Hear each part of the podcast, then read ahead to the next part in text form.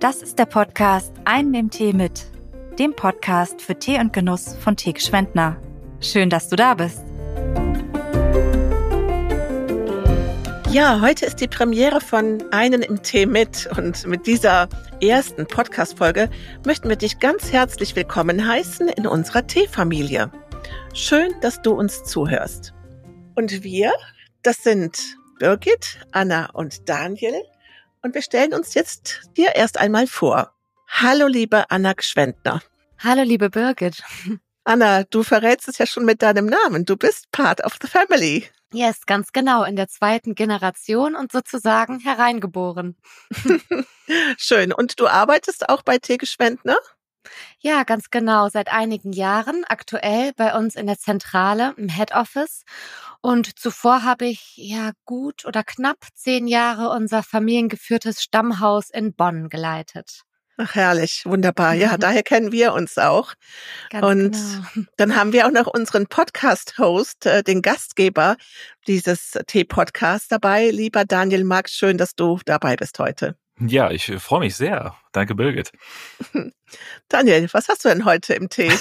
Ich, oh ja, ich bin, ich bin heute ja so ein bisschen äh, ungeplant zu Hause im Homeoffice, deswegen ähm, musste ich mir ja eben was aus der Küche stibitzen und da ist die Auswahl tatsächlich nicht ganz so groß wie in der Firma. Ich habe mich äh, entschieden für einen Ceylon Green, den habe ich noch hier.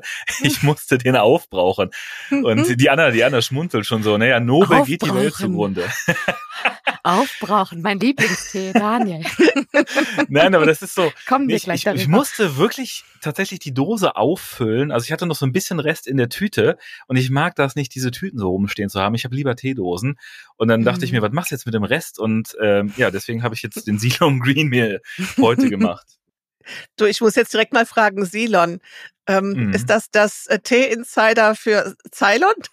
Nee, nee, nee. Ceylon ist äh, ein, äh, eine Verballhornung von New Zealand und Oolong. Also es ah. ist, äh, ah. ja, ja, die, äh, unsere Stammkundschaft, die wird das kennen. Das ist ein, ich würde mal sagen, nicht ganz so günstiger Grüntee vom anderen Ende der Welt. Deswegen meinte ich eben so, nobel geht die Welt zugrunde. Delicious. Ja, ja. ja definitiv. Delicious, würde ich sagen.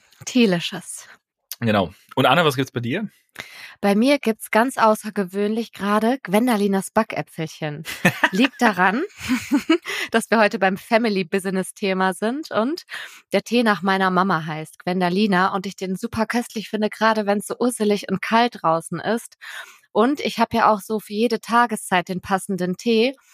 Und äh, Neuseeland Green könnte ich natürlich immer trinken, aber ähm, morgens brauche ich erstmal so was Kerniges, um wach zu werden. Danach kommt Neuseeland Green und jetzt bin ich schon ähm, bei der dritten Kanne und das ist Gwendalinas Backäpfelchen. Birgit, was hast du in, der, in deiner Tasse heute? so, ich habe mich ja jetzt so auf diese Podcast-Folge gefreut äh, und freue mich auch sehr, dass ich diesen Podcast mit äh, euch moderieren darf. Und ich habe mir meinen Lieblingstee aufgeschüttet. Das ist äh, der Marani-Tee. Äh, jedes Mal, wenn ich den trinke, denke ich an euch, natürlich auch bei dem anderen.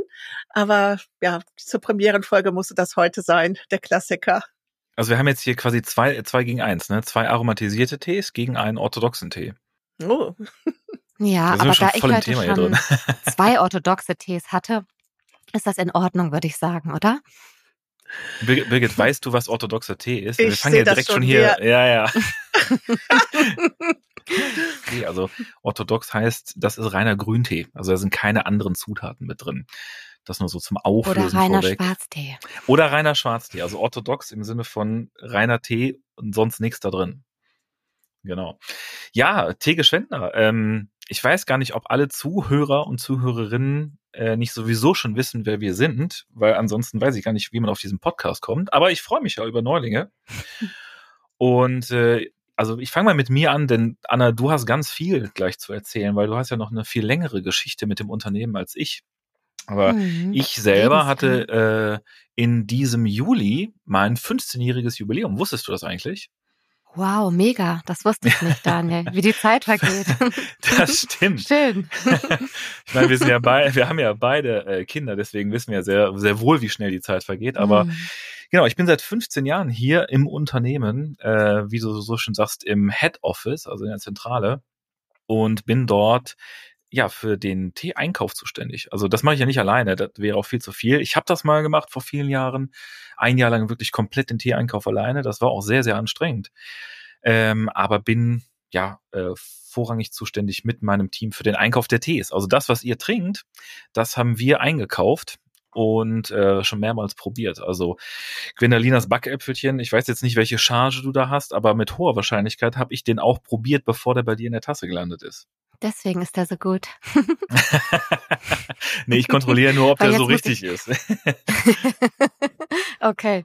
Aber du hast tatsächlich eine viel, viel längere Geschichte äh, mit dem Unternehmen als ich. Ne? Also du trägst ja den Namen und äh, dann wird man ja in äh, so ein Unternehmen reingeboren oder eben nicht. Aber ich meine, du bist jetzt hier, deswegen ist das, glaube ich, auch äh, eine, eine bewusste Entscheidung von dir, hier zu sein, ne? Ja, definitiv. Also es ist ein langer Weg auch gewesen und meine Geschichte beginnt tatsächlich im Februar 81 mit meiner Geburt sozusagen. Mm, Jonathan und ich, mein Bruder, der der Geschäftsführung des Unternehmens ist. Wir sagen gerne, durch unsere Adern fließt eigentlich Tee und kein Blut. Mm, und das ist natürlich, ja, das ist tatsächlich so, dass wir sozusagen in diese Gründerphase im Prinzip hereingeboren wurden und alles tatsächlich am Familientisch und von den ersten Beginnen an miterleben durften und so auch gerade diese dynamische Gründungsphase und das unglaubliche Wachstum in den ersten Jahren hautnah miterlebt haben und auch mit vielen Kindheitserinnerungen verknüpft sind. Warte mal, Gründung. Das heißt ja, also es gibt ja einmal die Gründung des, des Fachgeschäftes durch deinen Vater und gibt es ja nochmal die Gründung der GmbH, ne? Hast du da mal gerade mal so ein paar Eckdaten? Ah, okay. Ich habe sie ehrlicherweise ja. nicht. also für mich beginnt die Gründung immer eigentlich auch mit der Idee und mhm. die eine ja dem Produkt entsprechend sehr warme weibliche Idee ist, nämlich die meiner Mutter Gwendalina die super gerne Tee getrunken hat und mehrere Sorten auch zur Auswahl zu Hause hatte. Sie war 17, als sie meinen Vater kennenlernte und sie war auch 17, als die beiden sich selbstständig machten mit dem ersten Fachgeschäft in Trier, mm, was in schlechter Lage und ganz klein war. Und nur ein Jahr später ähm, ging die Geschichte weiter dann in Bonn. Und ähm, ja. Also beide deine Eltern kommen ursprünglich aus Trier? Ja, genau. Beide kommen gebürtig aus Trier, haben sich auch dort kennengelernt. Und mhm.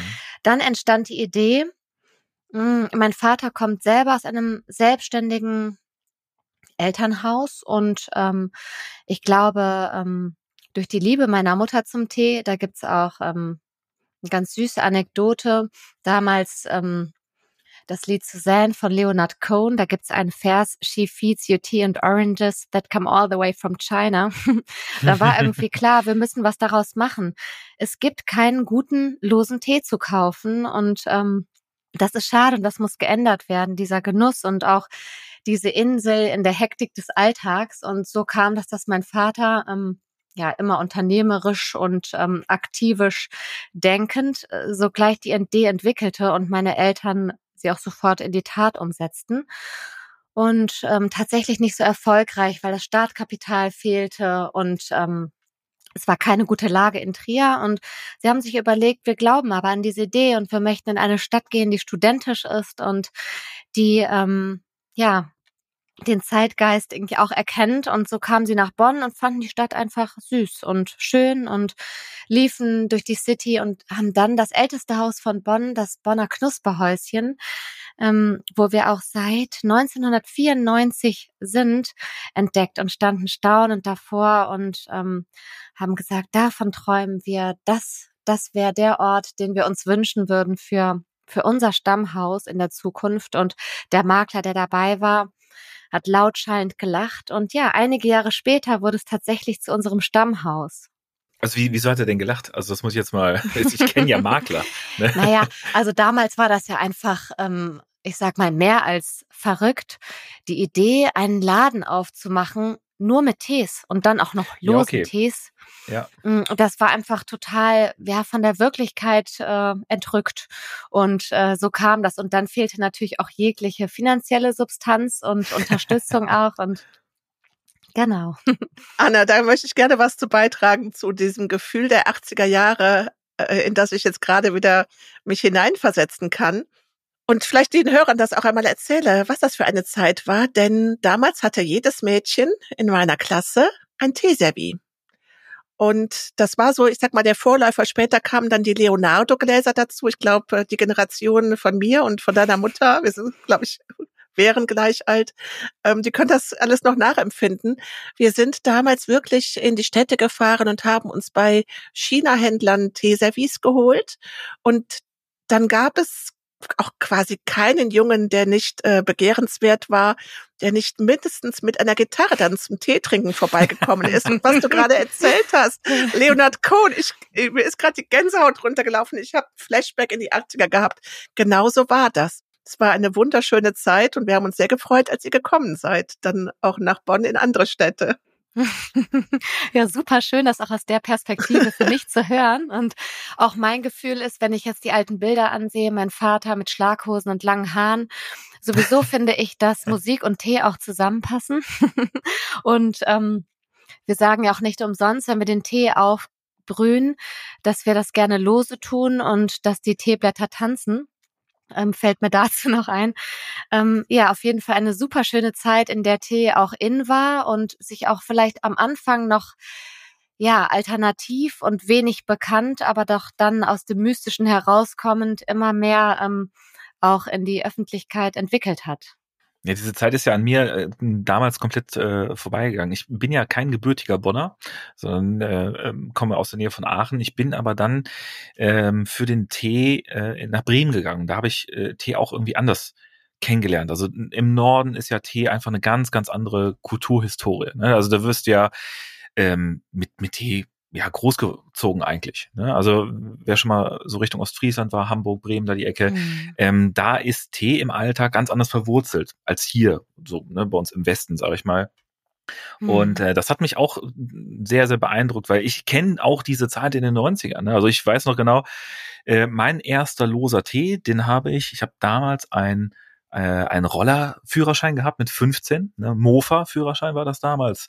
Dann habe ich mich auf diese beschwerliche Reise 30 Minuten in den nächsten Ort gemacht und bin auch, wie die Bürger sagt, in so einen China-Laden rein und habe meine erste Packung losen Tee gekauft. Ich war mit meinen Eltern immer ähm, ja, also wenn wir essen waren beim Chinesen oder so, habe ich immer Grüntee bestellt, weil das war so, Grüntee ist ja so gesund, ne, habe ich damals gelesen irgendwo. Und dann habe ich dann in diesem China-Laden, der auch keine richtige Beleuchtung hatte, ich weiß noch genau, wo der ist, äh, und ich glaube, den gibt's auch heute noch mit dem gleichen Mobiliar und es ist mit Sicherheit auch der gleiche Besitzer. Und da habe ich mir so eine Packung Gunpowder gekauft. Das war so eine so eine grüne Packung und da war dann so in, in roter Grafik war dann Gunpowder Temple of Heaven. Und dann saß ich zu Hause bei meinen Eltern mit 15, hatte den Wasserkocher angeschmissen, meine Bodum-Teekanne und habe dann diese Packung äh, gesehen, wo dann drauf stand, ne, mit meinen 15 Jahren konnte ich das dann übersetzen, Schießpulver aus dem Himmelstempel und ich habe mich nicht getraut, diesen Tee aufzubrühen, weil ich Schiss hatte, dass er mich nicht verstanden hatte. Das war meine erste Erfahrung mit losen Tee sozusagen. Also man kannte das ja, also meine Familie, ähm, also ich komme aus, aus einer sehr, sehr starken Kaffeetrinkerfamilie. Also mein Vater hat äh, Zeit seines Lebens immer so zwei Liter Kaffee am Tag getrunken. Ähm, also so richtig, richtig klischeehaft urdeutsch, ne? Also morgens aufgestanden, zuerst mal die Kaffeemaschine an, ähm, also so eine schöne Filtermaschine, die auf jeden Fall mindestens einen Liter macht. Ne? Und äh, also nicht so mit Siebträger oder Vollautomat, das gab's nicht, so eine Kaffeemaschine. Und äh, dann, bevor er zur Arbeit gefahren ist, war die erste halbe Kanne schon leer. Und er hat aber tatsächlich immer morgens einen Beutel Earl Grey getrunken. Also das fand ich so kurios. Ich habe ihm auch immer dann später auch unsere äh, Earl Grey ähm, Masterbacks oder die Masterback Pyramide mitgebracht. Also morgens eine Tasse Earl Grey und den Rest des Tages gab's Kaffee immer im Elternhaus. Wie, wie war das bei euch? Gab es bei euch schon von Kindesbeinen an Tee? Immerhin die eine Tasse Earl Grey, habe ich gerade gedacht. Ja, Immerhin, für mich ja. ist das, ja, für mich ist das das Gegenteil. Also wenn ich morgens ähm, aufwache, dann ist meine erste Handlung der Wasserkocher für den ersten Tee. Da gibt's immer was Kerniges, immer einen schönen First Flush, gerne Nepal, aber auch Indien. Und ähm, für mich ist es tatsächlich so, dass Kaffee so unbekannt ist. Ja, also ich bin auch die schlechteste Kaffeeköchin der ganzen Welt, aber das ist ja ist auch okay. Ist nicht schlimm. Nö, ist ja so. Und äh, der Spruch, den mein Vater immer an seinem Büro hatte, Liberté als Kaffee, der gilt einfach auch für mich. Und es war, ähm, ja, also ja, für mich ist Tee das Normale. Ich bin damit aufgewachsen tatsächlich von Anfang an und Kaffee war so eine Ausnahme. Ich weiß zum Beispiel an Weihnachten, ähm, weil es so gut zu Mousse au Chocolat passt. Jetzt muss man dazu sagen, dass ähm, meine Mutter ähm, sehr genussaffin war und eine super gute Köchin und diese französische Mousse schmeckt einfach köstlich mit einem schönen Espresso. Und daher kenne ich eigentlich nur Kaffee. Ansonsten also gab's so als bei uns Zutat immer Tee. quasi. Ja, so und ähm, auch sehr selten und ähm, Tee dann eher, also das ist für mich normal. Zum Beispiel gab es bei uns jeden Nachmittag Gyokuro. Das ist einer, also lange Zeit auch mein absoluter Lieblingstee gewesen, bis dann der neuseeländische Grüntee kam, der so unglaublich vollmundig und sanft schmeckt, dass er für mich einfach äh, den auch nochmal abgelöst hat. Aber das ist auch das Schöne, weil ähm, ja irgendwie in einer Tasse Tee die ganze Welt eigentlich steckt und weil man ähm, ja so viel immer noch entdecken kann, auch nach, ich sage jetzt nicht, wie alt ich bin. aber, wie, aber mit welchem Alter hast du wirklich angefangen, klassischen Tee zu trinken? Weil das ist ja so eine Frage. Ich meine, wir beide haben Kinder, Ja. äh, also nicht zusammen, Ja. aber ne, jeder von uns hat Kinder und diese Frage stellt sich tatsächlich ganz, ganz häufig, ab, ab wie vielen Jahren fange ich an mit Tee trinken? Also meinem Sohn mache ich jetzt in der Winterzeit jeden Morgen eine Kanne gebrannte Mandel, die nimmt er mit in die Schule, das finde ich super. Der hat aber Mhm. auch schon Matcha und Mate-Tee getrunken. So, und da werde ich Ja. immer groß angeschaut. Ja, aber bei ja, dir das muss das doch ja gut. ähnlich gewesen sein. Ja, tatsächlich. Es ist so zum Beispiel, du hast ja vorhin auch schon aus Friesland und den Norden angesprochen, ähm, dass wir aus enger Familien, Freundschaft und Teeverbundenheit und darüber hinaus äh, familiäre engste Verknüpfung auch mit Thiele, mit der Familie Thiele, Thiele-Tee sehr verbunden sind. Und ähm, tatsächlich haben wir da auch als Kinder, das ist ganz normal, dass Kinder auch kräftige Schwarztees trinken, schöne Hm. Assam-Tees ähm, genießen in Schichten mit, mit Sahne und Kluntje, ganz klassisch, früh getrunken. Also ich würde sagen, dass ähm, wir da noch ja zum Teil Kleinkinder sogar waren. Es waren jetzt vielleicht nicht zwei Tassen, sondern eine kleine Teetasse. Aber klar, wir haben ähm, auch Kräutertees getrunken, aber auch klassische Tees. Und bei meinem Sohn, ehrlich gesagt, sein Lieblingstee, sein absoluter Lieblingstee, der ist ja auch sehr beständig, ist unser ayurvedische Vata-Tee Mm. mit Ingwer und Süßholz, sehr ausgewogen, wärmend und ähm, gerade abends super schön, aber den trinkt er zu jeder Tageszeit. Aber wenn er sieht, dass da mein neuseeländischer Grüntee steht, dann ist mal ganz schnell die Tasse ausgetrunken und das, Ist- da lasse ich Ist es auch. denn so, dass, dass, dass, äh, also, dass da aktiv nachgefragt wurde oder war das so ein, auch, auch bei euch im Elternhaus, wurde einfach den Kindern automatisch mit eingeschenkt? Oder hat man gefragt, möchtest du einen Tee oder ist man davon ausgegangen, die Kinder trinken halt Tee mit? Also ich glaube, man ist davon ausgegangen. Ich kann mich Hm. erinnern, dass es bei uns auch Kakao gab, aber ähm, wir haben das gerne getrunken. Und nicht nur, weil wir nichts anderes kannten, möchte ich damit sagen. Also wie gesagt, Mhm. Kakao oder solche Dinge gab es schon auch, aber ähm, ja. Ja, aber das ist, also wenn ich zu Hause zum Beispiel frage, wer möchte denn Tee trinken, dann höre ich ganz häufig dann auch Nein von den Kindern. Ah. Ähm, wo ich, wo ich dann vielleicht diese Fragestellung, also vielleicht frage ich zu viel, vielleicht wurde das früher einfach mehr so ein, hier ist dein Tee, trink das mal. Ne? Das ist ja auch sehr unterschiedlich in den Familien, wie es gemacht wird, ne? Das stimmt, aber wenn ich jetzt ähm, unsere Kinder sehe, damit meine ich jetzt die Kinder meines Bruders und auch meinen Sohn, dann ist es schon so, dass die auch aktiv, wann, wann ist jetzt endlich Teezeit? Also wenn wir nach Hause kommen, nach der Mhm. Arbeit und Schule und da aus der OGS, dann ähm, Hm. ist das immer so der Moment des Ankommens, dass wir uns als erstes ähm, auch eine schöne Kanne Tee machen, meistens zwei, eben auch sowas wie gebrannte Mandel jetzt zu der ähm, winterlichen Zeit für die Kinder und was Klassisches für uns. Aber das ist so das Erste eigentlich, diese Teezeit, das Ankommen, Mhm. das Innehalten und auch ähm, ja Austausch. Und natürlich gibt's auch was Leckeres dazu. Wir haben zum Beispiel am Mhm. Wochenende Vanillekipferl gebacken und ich finde, es gibt nichts Leckeres als äh, dazu einen richtig schönen Tee. Ne? Da passt auch übrigens Backäpfelchen perfekt. Anna, ich habe jetzt gerade gedacht, du hast ja von dieser Kindheit erzählt und von dieser, man muss das ja fast sagen, deine Mutter mit 17 Jahren auch ja noch fast ein Kind. Diese Idee, die die dann hatten, zu sagen, wir machen einen Teeladen auf, wir möchten losen Tee trinken, wir möchten die Teeblätter tanzen sehen, was dein Vater so schön gesagt hat. Wie ist sich das denn so zusammengegangen mit Teesorten selber herstellen und dann gleichzeitig auch Geschäfte, äh, ein, ein Teegeschäft haben? wie viele Teesorten gab's da? Wie, wie hat das angefangen und wie hat sich das entwickelt? Ja, also die, die, ähm, die Anfänge, da bin ich natürlich auch nur aus Erzählungen sozusagen. Also da stehe ich gar nicht in der ersten Reihe. Ich weiß, dass es erstmal auch gar nicht so leicht war, dieses Know-how zu entwickeln und dass das mit Reisen verbunden war, ähm, diese Tees überhaupt auch zu finden und erstmal einzukaufen. Und da meine Eltern sich das sozusagen neu angeeignet haben und eigentlich Sozialpädagogik studieren wollten, meine Mutter hat das Abi sehr früh gemacht, ich glaube mit 16.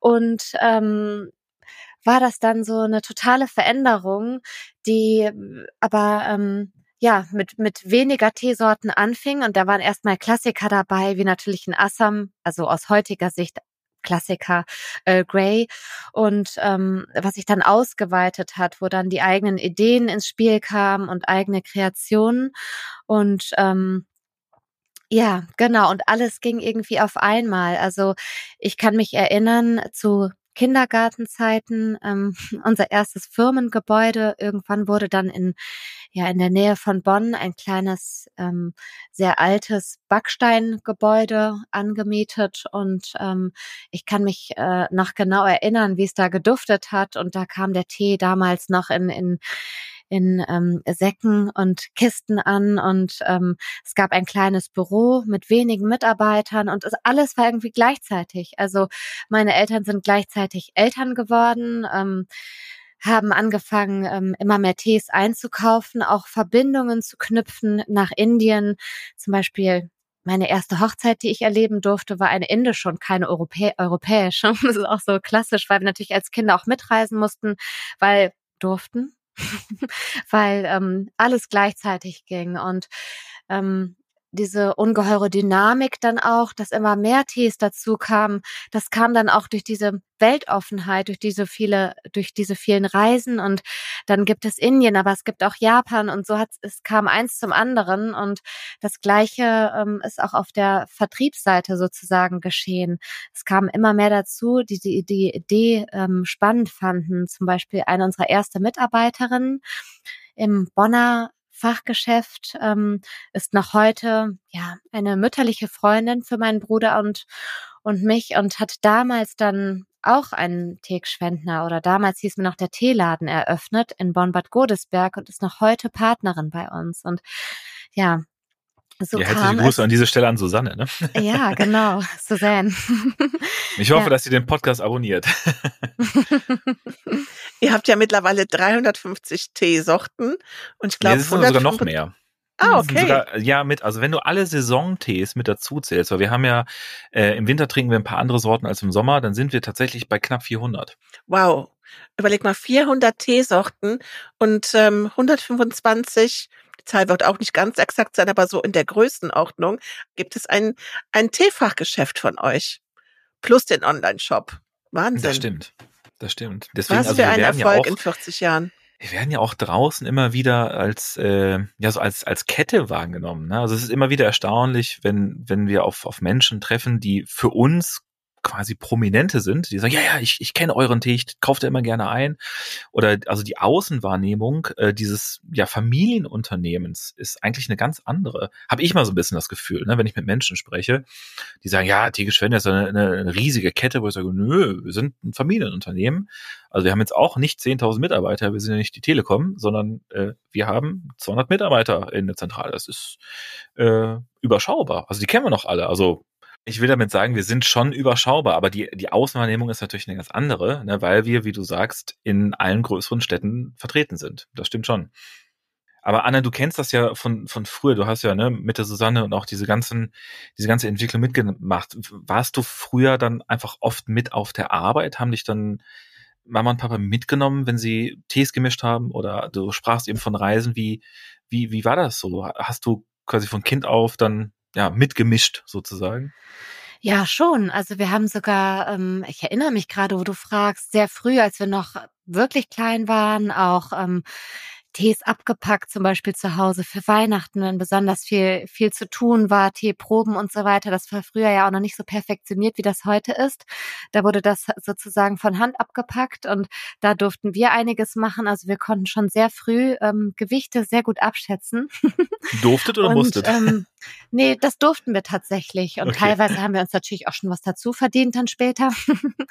also mein, erst, mein erster Job war tatsächlich auch im Dreieck im Bonner Laden und ähm, damals für fünf Mark die Stunde. Das weiß ich noch ganz genau, weil ich sehr beeindruckend fand, ähm, wie, wie lange und viel man auch arbeiten muss, sozusagen, um ähm, ja dann einmal ins Kino gehen zu können und sich auch noch Popcorn zu kaufen, zum Beispiel. ja. Hast, hast, du auch mal in einem anderen Laden gearbeitet? Also warst du immer nur im Tee oder? Also ich weiß ja, von deinem Bruder, dass er ja auch mal in England zum Beispiel eine Zeit lang war. Ja, ja, ich war tatsächlich sogar ähm, länger auch woanders. Ich habe nach dem Abi ähm, bin ich für ein Jahr nach Frankreich gegangen und habe danach in Freiburg studiert. Und da habe ich so ein bisschen ähm, eine Zeit lang sozusagen mich nie jetzt abgewandt oder so, sondern ähm, war natürlich auch immer dabei, aber habe tatsächlich auch mein eigenes Ding erstmal gemacht und ähm, ja, ich habe mich dann entschieden, ich wollte auch gern Medizin studieren. Es gab vieles, was ich super interessant fand, dann für Germanistik, französische Literaturwissenschaft und BWL. Und BWL habe ich aus gutem Grund auch mit studiert, weil ich schon gesagt habe, ich ähm, ein bisschen Know-how, wenn ich dann ähm, in Richtung Unternehmen gehen sollte. Da waren meine Eltern sehr, sehr freilassend und ähm, ja, habe dann auch erstmal so das Gefühl gehabt, ich bin da reingeboren und ich möchte auch mein eigenes Ding machen. Und ich habe immer geschwankt, auch zwischen tatsächlich wirklich Tee und Literatur. Und heute sage ich, mein Leben ist einfach beides. Es ist Literatur und Tee. Und ich habe diese, diese Auszeit des Studiums genossen und bin dann tatsächlich erst so richtig ins Unternehmen reingegangen nach dem Tod unseres Vaters 2010. Hm.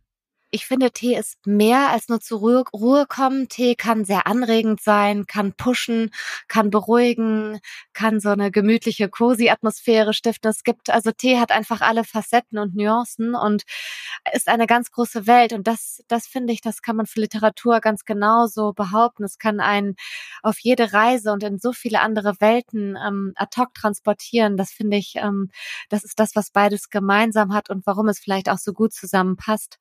Mir fällt nur unser schon fast lyrisches und auch wieder Literatur und Tee verbindendes Blätter, die die Welt bedeuten, ein. Daran ja. kann ich mich noch erinnern, dass unsere Flotte eben überall dieses Blätter, die die Welt bedeuten hat. Und ich habe mich mhm. immer so gefreut, wenn wir auf der Autobahn irgendwo hingefahren sind und dieses Blätter, die die Welt bedeutet haben, die die Welt bedeuten gesehen haben. Da war ich so richtig stolz, schon als das Kind. Das ist ja bis ja. heute äh, quasi der Titel für unser T-Seminar. Also die, ja. die ganzen Franchise-Partner oder auch mittlerweile auch einige Eigenbetriebe, die schicken ja auch ihre Mitarbeiterinnen und Mitarbeiter zur Schulung zu uns. Und mhm. bis heute heißt es halt nicht ganz stumpf äh, äh, Seminar Warenkunde, sondern es heißt Blätter, die die Welt bedeuten. Und das war für uns immer auch so ein, so ein Anhaltspunkt zu sagen, damit beginnt es ja. Also es beginnt ja mit der Begeisterung, mit der Faszination für das Produkt Tee. Und man kann das natürlich sehr beamtendeutsch ausdrücken oder man sagt einfach, das sind für uns die Blätter, die unsere Welt bedeuten. Und das ist ja, also auf so vielen Ebenen ist dieser kurze Spruch sinnbildlich. Zum einen, weil natürlich die Franchise-Partner und, und äh, Fachgeschäftsinhaber, die verdienen damit ihr Geld. So, das ist deren Lebensgrundlage. Ja, aber auf der anderen Seite der Welt verdienen ja auch die Leute, die den Tee anbauen, damit ihr Geld. Und das ist eigentlich etwas, was ich von deinem Vater noch sehr gute Erinnerungen behalten habe. Wenn alle daran gut verdienen und alle daran äh, äh, Spaß haben und damit ein gutes Auskommen haben, dann ist das auch per se per Definition quasi schon ein gutes Produkt. Und das hat mich immer am meisten fasziniert, so dieses, denn ne, du hast eben gesagt, du hast BWL studiert, aber da steckt ja noch viel mehr hinter, außer ich will halt Geld verdienen. Ne? Weil mit Definitiv. Tee kannst du Geld verdienen, aber mit Tee berührst du halt auch ganz, ganz viel, was du mit vielleicht Stahl oder mit Kühlschränken vielleicht nicht so machen kannst, ohne jetzt Stahl und Kühlschränke irgendwie hier durch, durch den Kakao zu ziehen. Aber Tee ist halt ein unheimlich emotionales Produkt. Ein wärmendes Produkt. Und ja, das, das sehe ich ganz genauso. Das ist, ist natürlich auch für uns super, super schön, weil, also ja, es gibt für mich kein Produkt dieser Welt, wo ich mehr dahinter stehen könnte. Und ich finde, was uns da alle so verbindet und vereint, und das macht aus uns auch so ein besonderes Unternehmen, ist diese, ist diese Liebe und diese Leidenschaft für den Tee. Und das verbindet uns auch mit den Produzenten. Und wir können ja auch durch, ähm, dadurch, dass wir den Tee kaufen, ja auch ganz viel bewegen. Und das weißt ja gerade du, Daniel, der diese tollen Projekte, die wir auch im Ursprung haben, vorantreibt und immer wieder Neues entdeckt, ähm, wo wir auch Dinge sozusagen verbessern können oder auf Bioumbau umstellen können, wo wir soziale Bedingungen verbessern und mitgestalten können. Und dann wird es zu einem, ja, eben wirklich, wie wir das auch gerne sagen, Austausch von Waren und nicht nur Werten. Also das BWL-Studium ist eigentlich nur ein Instrument, aber das, was wirklich wichtig ist, ist die, ist die Überzeugung und die, die Wärme auch für das, was man tut. Und ähm, ich glaube, nachhaltig erfolgreich kann man auch nur sein, wenn man etwas gerne macht und nicht einfach ein reiner Investor ist, der eine Idee vorantreibt. Ja, das versuche ich auch tatsächlich meinen Kindern immer beizubringen. Egal, was du nachher machst, du musst halt Freude daran haben. Dann bist du auch Ganz automatisch genau. gut darin. Ja, und ja. das ist etwas, was ich auch äh, seit jeher bei uns so schön. Das klingt jetzt wie so eine Lobhudelei, ne? aber es ist, es ja. ist wirklich so, weil wenn man sich mal den globalen Teemarkt anschaut, ne, wir reden jetzt hier von sechs Millionen Tonnen Tee, die weltweit hergestellt werden im letzten Jahr. Mhm. Sechs Millionen Tonnen. Wahnsinn. Da bin ja, ich immer das, schon raus, mir das genau das, vorzustellen. Das kannst du nicht. Ja. Ne? Es gibt ja auch so, so, eine schöne, ich bin ja ein Freund von völlig wirren Statistiken und ähm, der Gero Hartwig aus unserer Zentrale, der packt am schnellsten 100 Gramm Päckchen. Ja, wir haben das mal gestoppt, und ähm, da habt ihr wenn, mich noch nicht dazu genommen. Ja, das ist schon ein paar Jahre her. Okay, wir machen mal so ein Battle draus. Und wir haben mal errechnet, wenn der Gero die gesamte Weltmenge Tee in 100 Gramm Päckchen abpacken würde ohne Mittagspause, dann bräuchte er über 25.000 Jahre. Das ist so die Größenordnung. Wahnsinn. Wahnsinn. Das kannst du dir nicht vorstellen. Ja. Ne?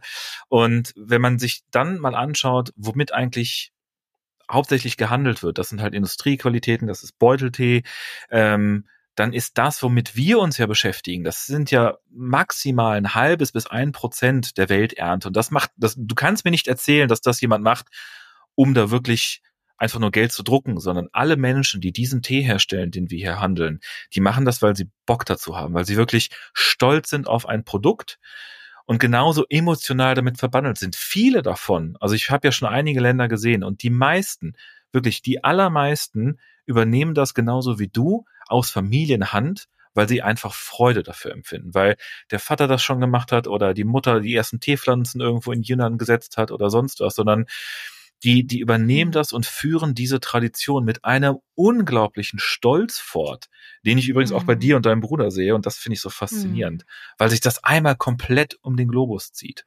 Und es ist ja auch mhm. so, ich meine, es ist immer schwer, sich selber zu loben. Deswegen übernehme ich gerade mal gerne diesen Part für euch zwei. Ich finde das auch ganz gut. Und ich habe auch vorhin noch gedacht, ich wollte auch noch dazwischen sagen, diese Liebe zu den Wortspielen, die ja, äh, Anna, du hast von deinem Vater gesprochen, aber die setzt sich ja fort äh, bis hin. Wir dürfen ja den Podcast nicht nur moderieren, sondern auch produzieren. Und äh, ich erinnere mich auch an das Gespräch mit eurer Geschäftsführerin Birgit Rohn, die auf dieses Wortspiel mit dem Titel kam, einen im Tee mit. Also das, das, das liegt euch ja irgendwie auch so die, die, in, der, in der Freude des Schaffens. Aber ich wollte jetzt noch mal was zu dem, zu der Qualität sagen. Ich bin auch davon überzeugt, dass wenn man ähm, etwas gut macht und damit erfolgreich ist, dann hat man auch die finanziellen Mittel, um zu sagen, wir können diese Qualität beibehalten. Hm. Hm. Ich glaube, das passt jetzt auch nochmal zu dem, was Daniel gesagt hat und was du auch sagst, dieser Zwang, diese Zwänge, das ähm, ist, das haben unsere Eltern sehr klug gelöst, dass wir ähm, eigentlich von Anbeginn an daran gearbeitet haben und mit ähm, sozusagen kaum finanzieller Unterstützung.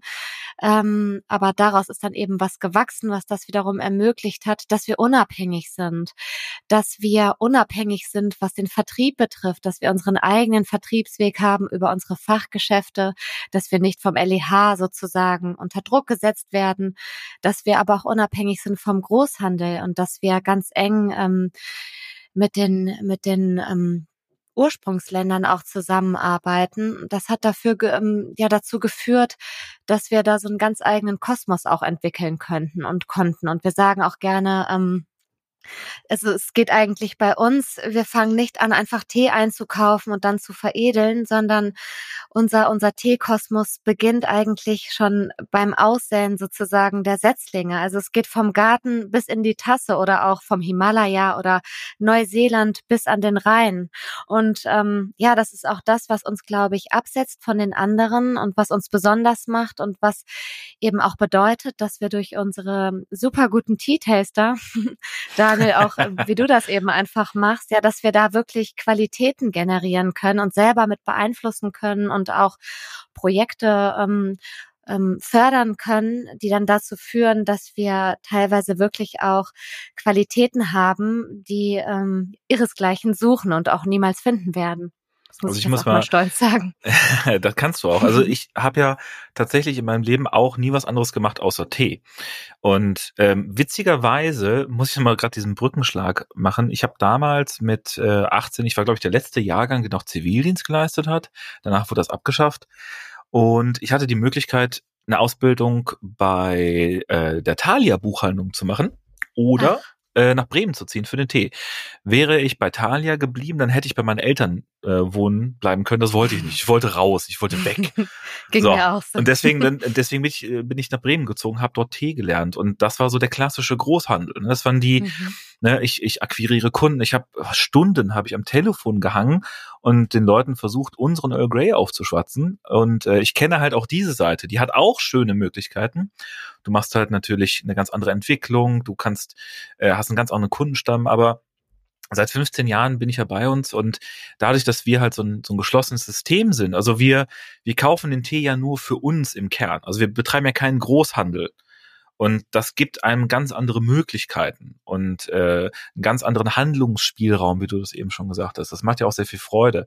So ein bisschen sind ja auch die, die, die Franchise-Partner und Fachgeschäfte ne, darauf äh, ja, die sind ja mir so ein bisschen ausgeliefert, was ich da auch so Ideen mitbringe mit meinem Team, aber das klappt ja auch ganz gut und ähm, das macht halt einfach unheimlich Freude, weil eben auch die Franchise-Partner so mitziehen, weil das so ein, so ein Geben und Nehmen ist. Und weil, ne, die Susanne ist seit, seit wie vielen Jahren Franchise-Partnerin? Hat die jetzt nicht gerade 40-Jähriges gefeiert oder sowas? Genau, ganz Eine genau. 40 ja. Jahre Teges Schwender. Das ist schon echt, das ja. ist ein, ein halbes Leben. Das ist Wahnsinn.